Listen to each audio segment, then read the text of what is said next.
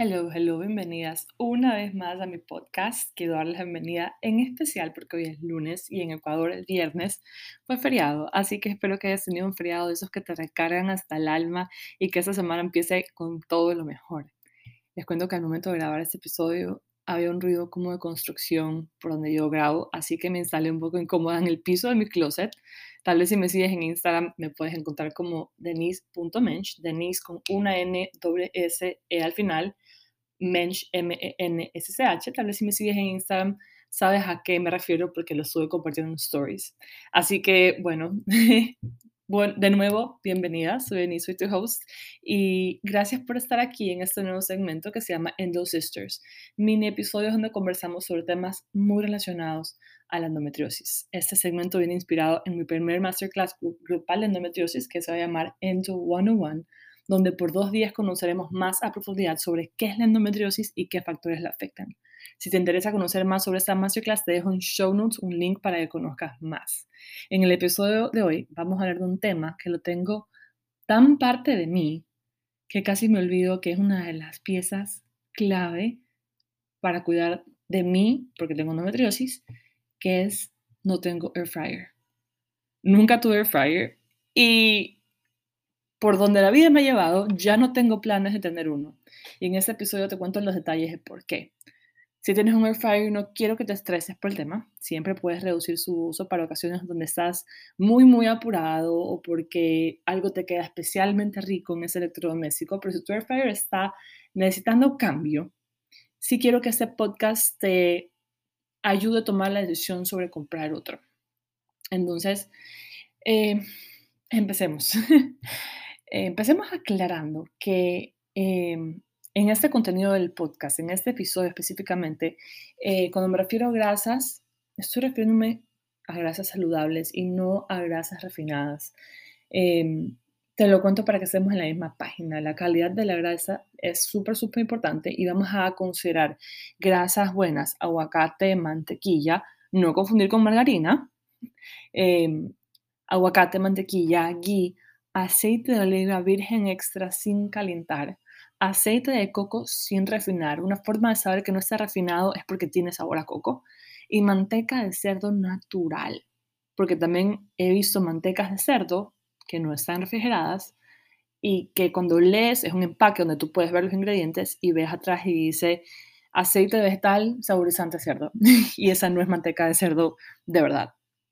Y vamos a considerar como grasas dañinas grasas como estas grasas vegetales con saborizantes a cerdo, margarina, que es un reemplazo artificial de mantequilla, eh, aceites vegetales refinados, canola, soya, maíz, girasol, eh, aceites de coco o de oliva refinados suelen no tener sabor, suelen ser más neutros en sabor. Es más, he visto un aceite de oliva de sabor neutro, que es un aceite de oliva mezclado con aceites vegetales. Entonces estamos incluyendo estos aceites vegetales, mezclándolos, eso para hacer aceite de oliva, eh, vamos a considerarlo como una grasa dañina. Y también quiero aclarar qué es un air fryer. Son unos pequeños hornos de convección que logran dar una textura de fritura sin utilizar grasa. Cuando recién aparecieron estos air fryers en el mercado, me interesó bastante me pareció algo súper novedoso y en ese momento mi cocina era muy pequeña. Comprar un electrodoméstico de ese tamaño implicaba un problema de almacenamiento y a medida que fueron pasando los años, yo posponía esta compra, ¿no? En lo que pasaba el tiempo, los años, mientras más aprendía de los nutrientes necesarios para un bienestar hormonal, menos sentido le veía esa compra. Y vamos a conversar por qué la conclusión de que no está en mis planes comprar un air fryer. Empecemos con el punto número uno, que la grasa no es la culpable de los problemas de salud ni de los problemas de peso. La grasa ha sido satanizada innecesariamente, pensando porque la grasa tiene más calorías que los otros macronutrientes de carbohidratos o proteína, pero más importante me parece la reacción metabólica y la grasa es el único macronutriente que no tiene el poder de elevar la glucosa o la insulina. Comentario controversial número uno, porque muchos dicen que la proteína no eleva insulina, pero dependiendo de las cantidades sí puede llegar a elevar insulina. Entonces, la primera, el primer motivo por el que se sataniza la grasa es porque tiene más calorías, pero tu cuerpo no es una cuenta de banco. No es cuestión de sumar y restar, es mucho más que eso. Es nutrientes y reacciones metabólicas.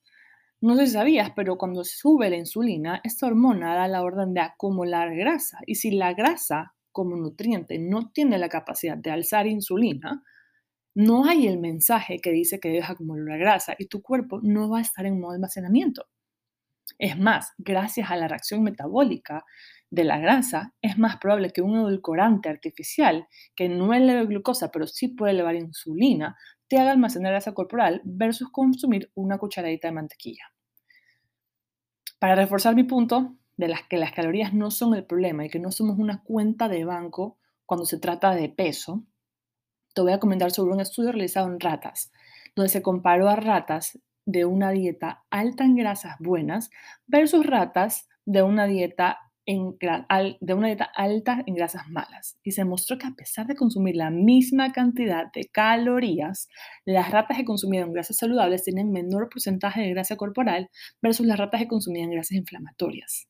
También las ratas que consumían grasas vegetales, eh, grasas saludables, mostraron tener mejores niveles de glucosa en sangre, mejores niveles de insulina y mejor funcionamiento del hígado. Realmente la grasa es más densa nutricionalmente. Mi percepción es que por eso tenemos, tiene más calorías. Cuando tú coges un carro y le vas a poner gasolina, tienes un Maybach, un carro de lujo, le vas a poner la mejor gasolina posible, ¿verdad? ¿Y qué gasolina es la mejor? La que tiene mayor octanaje. Lo mismo estamos haciendo con calorías, simplemente tenemos un mayor octanaje, por decirlo así. Entonces, y lo increíble de las grasas es que necesitas poca cantidad para quedar satisfecha. Es muy saciante y aporta con energía que se libera durante largos periodos de tiempo constantemente. Vamos a entrar una pequeña analogía. Imagínate que tienes dos velas. Las dos velas, como esas que hay en las iglesias, que son largas. Em, las dos son iguales, son del mismo color, mismo grosor, misma longitud, y decides prender ambas velas. Una la vamos a prender de la forma tradicional. Prendes la mecha y la colocas en un portavelas o como se llame donde la pones y la dejas ahí. La segunda, vas a cogerla, la vas a poner en modo horizontal y vas a encender la llama de los dos extremos.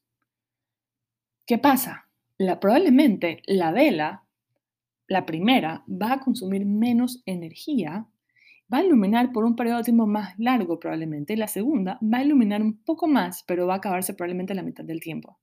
La gracia es como esa vela que está encendida por mucho más tiempo, rindiendo más. Aquí vamos a pasar al segundo punto, por el cual me parece necesario el air porque estamos quitando la grasa, uno, por cuestión de calorías, y dos, la grasa es importante para absorber vitaminas muy necesarias. Probablemente has escuchado que la grasa debe ser reducida al mínimo, pero esto es algo que se creía en los 80s. Y yo, en las personas más actualizadas, saben que esta recomendación trajo más, más daños que beneficios. Es súper interesante que hoy sabemos con la evidencia científica más reciente, todo indica que hay nutrientes solubles en grasas que nos están faltando. Te pongo un ejemplo, si evitas consumir yemas de huevo por su contenido de grasa, estás dejando nutrientes importantes, los estás dejando, es más, muchas personas cogen la yema y la botan a la basura, literalmente estás botando a la basura nutrientes importantes como vitamina A y colina. De por sí, el 94% de las mujeres están deficientes en colina y el 30% de las embarazadas no consumen suficiente vitamina A. Nutrientes que, por encima son súper importantes en el momento de estar embarazada para el desarrollo cerebral de tu bebé. El colesterol proviene de la grasa y viene de la grasa animal. Es necesario para funciones hormonales. La vitamina D, que es clave para fertilidad, que es excelente para endometriosis, es liposoluble, o sea que se absorbe junto a la grasa. Es más, la vitamina D actúa como hormona y ayuda en casos de endometriosis, de fertilidad y ovarios poliquísticos. A lo que voy con esos dos puntos es que reducir el consumo de grasa está haciendo que consumamos menos los nutrientes necesarios. Y no precisamente nos está ayudando a mantener el peso, mantenerlo, no subir. Y esto es un tema mucho más profundo. Y en ese episodio no voy a alcanzar a abordarlo, pero con esta información yo ya empezaba hace unos años a cuestionarme. Si cocinar con grasa, cantidades decentes de grasa, de grasa buena, no está haciendo que aumentemos de peso y nos está optimizando la absorción de vitaminas, ¿tiene sentido realmente invertir en un electrodoméstico más? Un electrodoméstico que me va a ocupar espacio, que me va a costar dinero, que me va a consumir luz, que hay que limpiarlo igual que cualquier otro electrodoméstico, dejé de verle el beneficio y dejó de ser tan atractivo. Pero no es hasta uno o dos años después que empiezo a verlo menos necesario, lo que me lleva al punto 3, que tal vez ya lo he escuchado de expertos de la salud. No es solo qué comes, sino también cómo lo cocinas. Los air fryers calientan la comida a temperaturas demasiado altas. Nótese que yo no suelo usar la palabra demasiado, porque quiere decir de más. Entonces, sí, en este caso, los air fryers calientan la comida a temperaturas de más altas, demasiado altas, y esto puede ser beneficioso si estás buscando una cocción rápida, pero las proteínas de la comida, al calentarse tanto, se deforman y se vuelven inflamatorias. Eso se llama glicación avanzada. Entonces tú puedes estar comiendo un salmón que digamos que es un pedazo de pescado costoso, jurando que es súper nutritivo porque no está cocinado con su piel, no tiene grasas añadidas, y entonces estás invirtiendo en esto más nutricional, pero aparte de estar reduciendo innecesariamente la cantidad de grasa de este plato, has reducido el aporte nutricional del salmón. Bajo ese concepto también entran comidas a la parrilla que se cocinan a temperaturas demasiado altas, regresa la palabra demasiado, o comer comida quemada. Y claro, son cosas que de vez en cuando hemos hecho, pero a menos que estés aprendiendo a cocinar y estés pasando por una etapa en la que se te está quemando la comida, realmente cuántas veces a la semana comes comida así? Generalmente pocas. Eh, en el air fryer muchas personas cocinan a diario y hasta más de una comida al día las cocinan en el air fryer. Entonces regreso a lo que dije en el punto uno, tu cuerpo es mucho más que calories in, calories out. No es una cuenta de banco que está contando calorías, es nutrientes, es reacciones bioquímicas, reacciones hormonales, reacciones metabólicas. Entonces estás invirtiendo en ese salmón tan nutritivo para quitarle sus nutrientes. O sea, no estás sacando el rendimiento máximo a esa inversión. Finalmente, comentarte, voy a comentarte el punto 4, que es mi principal motivo y sorprendentemente el que menos he escuchado a algún experto de la salud decir. El air fryer se puso de moda más o menos 2015-2016. Ya les comenté los motivos por los que no le he dado prioridad a su compra. Poco a poco me fue haciendo menos sentido comprarlo. Hasta el 2018, cuando me meto a investigar mucho sobre endometriosis me meto de cabeza a ver cómo voy a hacer para que no pasar por un susto así otra vez. Y encuentro que existe una categoría de químicos que afectan endometriosis. Y entre esos químicos está el teflón. Estos químicos han sido asociados con, con endometriosis. Al momento, de ese, al momento los estudios apuntan que grandes sospechas que la exposición a estos químicos son uno de los factores que contribuyen negativamente a la endometriosis, ya que las mujeres con endometriosis en este estudio de 100 mujeres encontró que las mujeres con, niveles significativamente más altos de estos químicos tenían el doble endometriosis versus las que tenían los químicos, ese nivel, esos químicos en orina más bajos. Hasta ahora estos estudios apuntan a que hay una relación. No se ha concluido que estos químicos causen endometriosis o que dejar de consumir esos químicos curan la endometriosis, pero sin duda todo apunta a que esos químicos, dejar estos químicos trae beneficios hormonales de formas que aún no se han comprendido. Entonces, cuando aprendo todo esto, me quedo así, mind blown. ¿Cuántos años afecté mi vida negativamente mi endometriosis sin saberlo porque estuve utilizando teflón? Eso fue uno de los pasos más difíciles en mi camino de endometriosis, los que más tiempo me tomó en darse, porque no es tan fácil decirle a alguien, bueno, a partir de mañana cambias todo lo que hay en tu cocina, ¿no? Em, pero empecé a tomar empecé tomando una decisión, como todo en la vida, todo empieza con una decisión. Y mi decisión fue, no se vuelve a comprar algo con teflón. Y eso incluía un air fryer.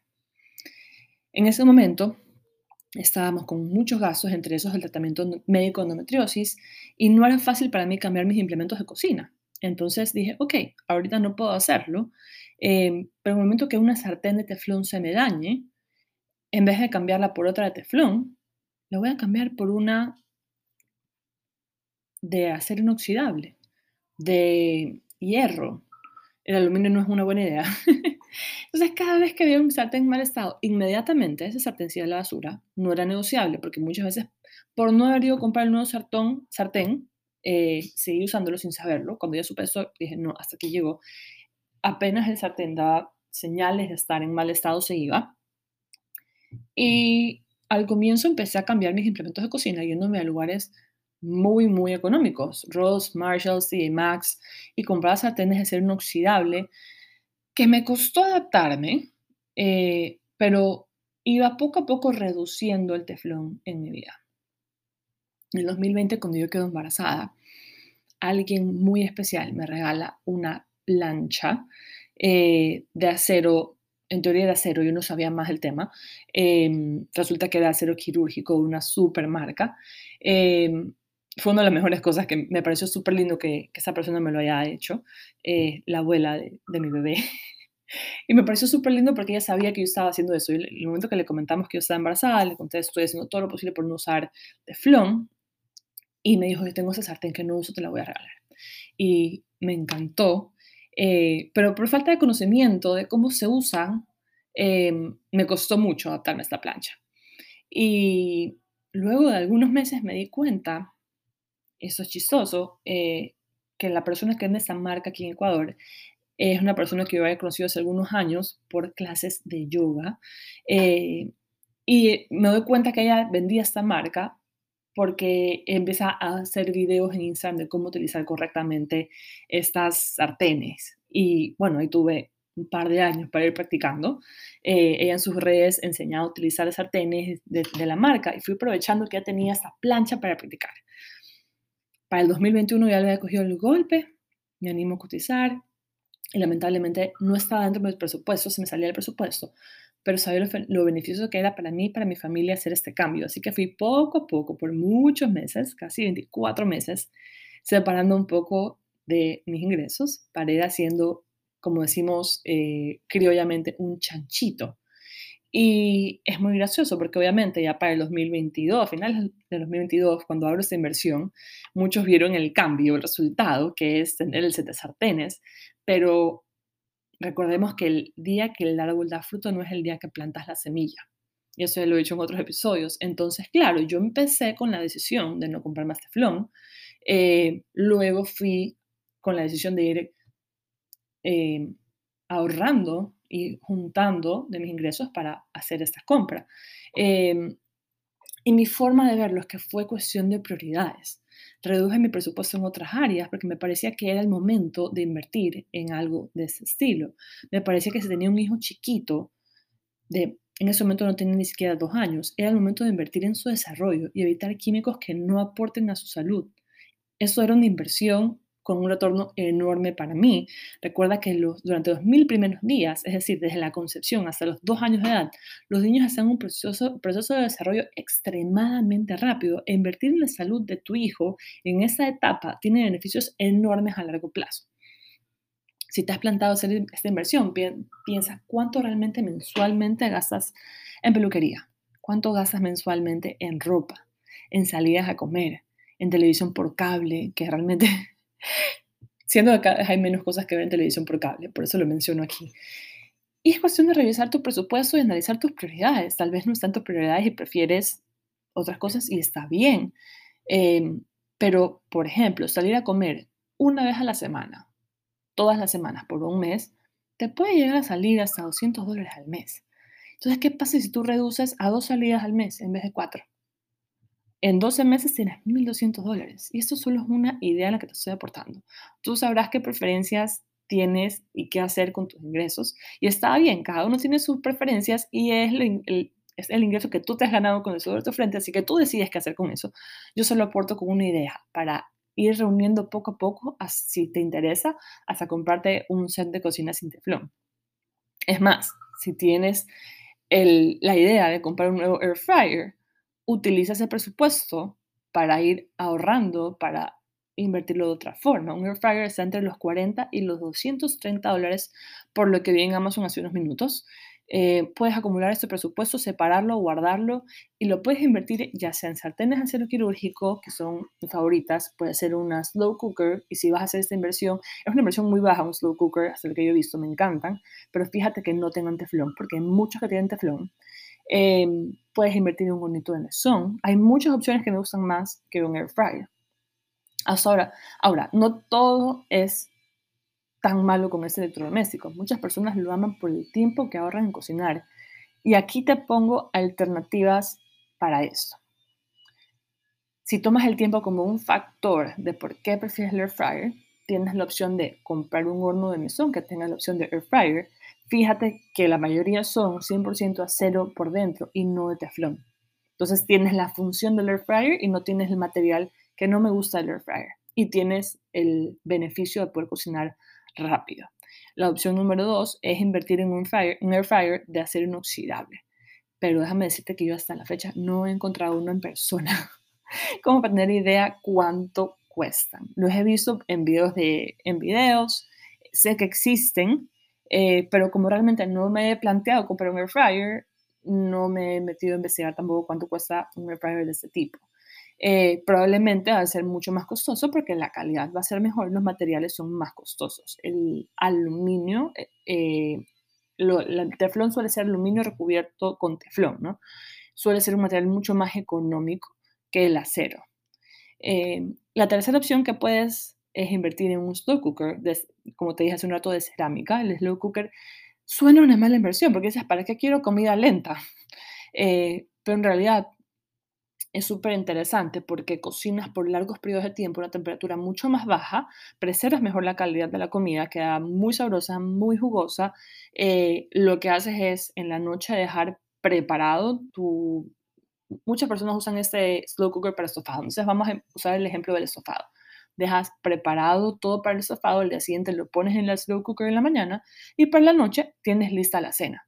Te involucró muy poco trabajo, que es lo mismo del air fryer. Es un solo electrodoméstico que utilizaste, un solo, solo electrodoméstico que lavaste, tienes los beneficios parecidos.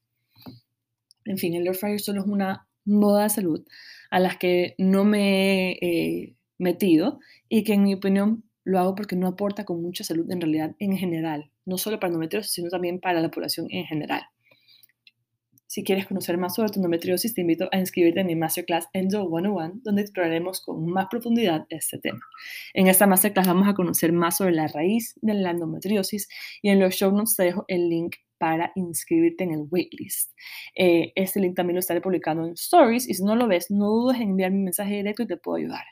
Este programa está pensado en esa Denise de 27 años que estaba aterrada por su endometriosis al punto que tenía miedo contarle a su abuela.